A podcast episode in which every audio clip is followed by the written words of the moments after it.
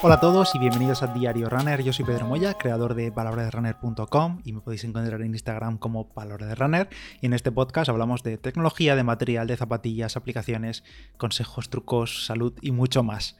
Hoy os voy a hablar de un tema que salió hace unos días en el grupo de Telegram, alguien lo comentó y recordé que yo tengo un artículo escrito en Palabra de Runner sobre esto, que es sobre los distintos tipos de lazadas, las distintas formas que hay de, atarse las zapatillas, al fin y al cabo.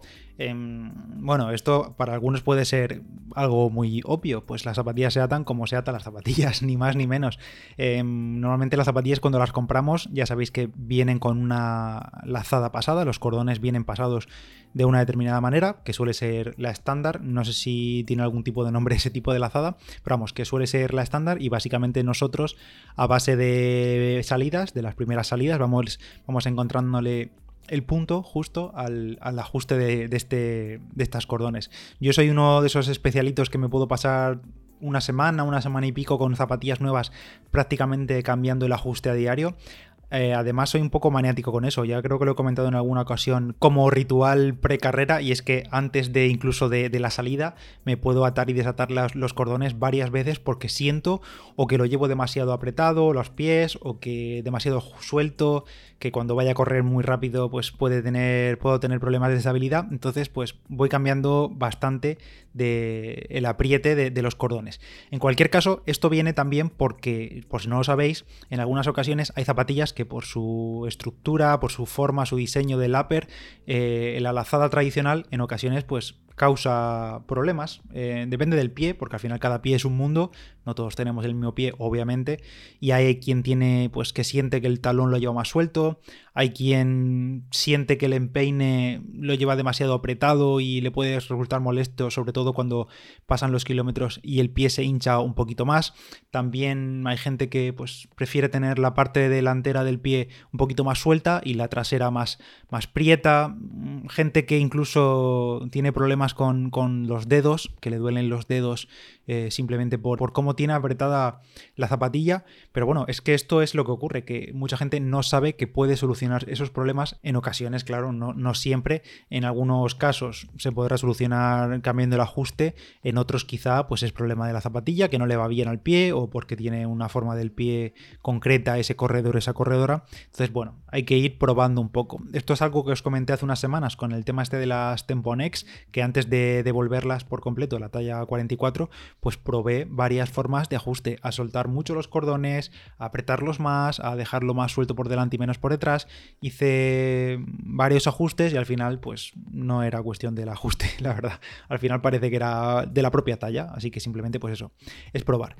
Entonces, ¿qué podemos hacer ante ese tipo de problemas de talón estrecho, de empeine prieto y demás? Hay distintas formas de atar las zapatillas. Esto quiere decir que es sacar los cordones por completo y pasarlos por los, por los ojales de distintas formas. No todo es la lazada tradicional. Se puede saltar ojales, se puede hacer cruces o subir la lazada en vertical. Esto lo más cómodo es verlo visualmente, ya sea buscándolo en un tutorial de YouTube o como digo en el artículo que hay en Palabra de Runner, que os lo dejo en las notas del episodio, donde hay una pequeña infografía con los distintos tipos de ajuste. Y antes de seguir con esto, os recuerdo el patrocinador de esta semana, que es Philips, con las maquinillas OneBlade, unas maquinillas que sirven para afeitarse, para depilarse, para recortarse la barba, para perfilarla para todo lo que sea cortar pelo o vello corporal, eh, depilarse las piernas, las axilas, el pecho, cada uno ya sabe dónde sale el pelo, así que la podéis utilizar para todo, no irrita mm, incluso pasándola contrapelo por, por afeitándose incluso a diario,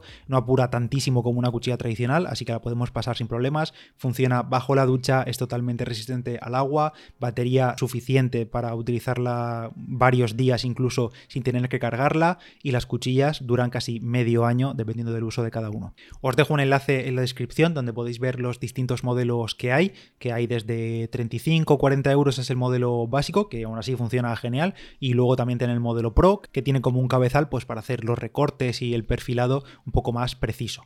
Y volviendo ya al tema de las lazadas para las zapatillas, pues eso, lo más recomendable es que veáis las imágenes que os comento, que están también en las notas del episodio, y que con ese tipo de lazadas podemos evitar que haya presión en los empeines, que se alivie presión en alguna zona concreta del pie y por tanto al correr, la dinámica corriendo eh, y, además con estos uppers que tienen las zapatillas modernas que son bastante más elásticos, son menos rígidos que las zapatillas de hace unos años, pues que liberen más al pie, le dejen moverse un poquito más y sobre todo cuando hablamos de zapatillas que pecan un poquito de ser estrechas, sobre todo la parte delantera, pues con este tipo de lazadas de varios tipos que hay, ya veréis que simplemente al, verlas.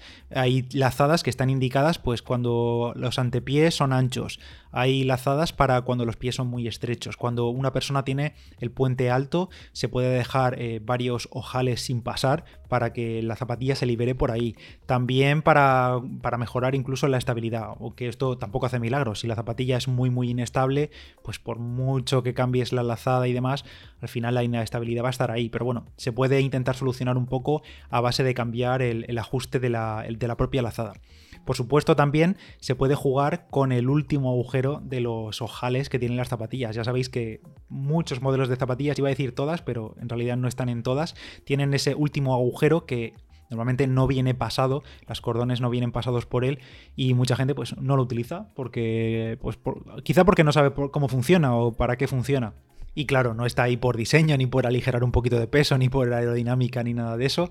Este agujero tiene la función no de pasar el cordón como en el resto, sino de hacer un lazo es un poco complicado de explicar aquí en el podcast, pero es hacer un lazo para poder cerrar más el ajuste del tobillo. De forma que para gente que prefiere tener el pie como mucho más cerrado de la parte del tobillo, em, pues utilice ese, ojal para, para cerrarlo y para tener un apriete sobre todo es más interesante en montaña. Yo lo he utilizado este, este último agujero en montaña porque el pie pues sufre más inestabilidad, entonces queda un poquito más prieto por ahí, pero a mí en general no lo suelo usar porque no me, no me gusta la sensación en asfalto. En asfalto creo que no sé, siento el pie demasiado mm, apretado ahí y a mí al menos no me gusta. Pero bueno, esto, esto va a gusto. Si nunca lo has probado, échale una prueba en algún entrenamiento que vayas a hacer. Si no te gusta, pues simplemente vuelves a la fórmula anterior. Y por último, ya que estoy, tampoco está de más hablar de la opción de cambiar directamente los cordones.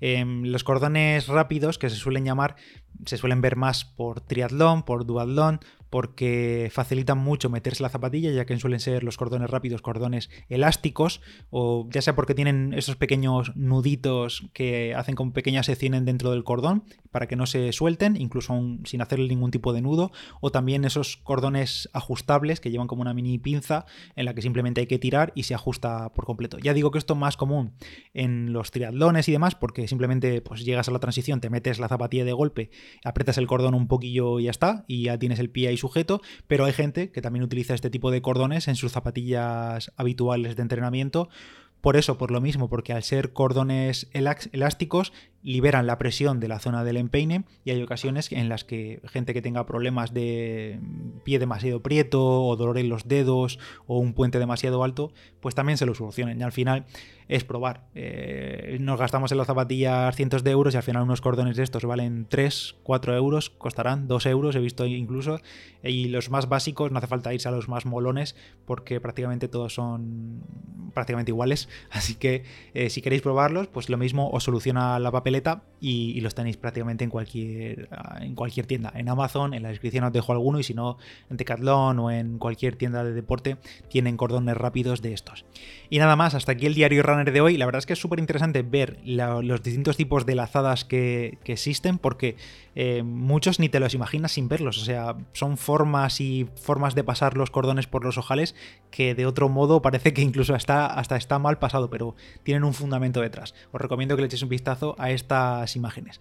Hasta aquí el diario Runner de hoy. Yo soy Pedro Moya, palabra de Runner en Instagram, y gracias a Philips por patrocinar esta semana de episodios. Nos escuchamos mañana. Adiós.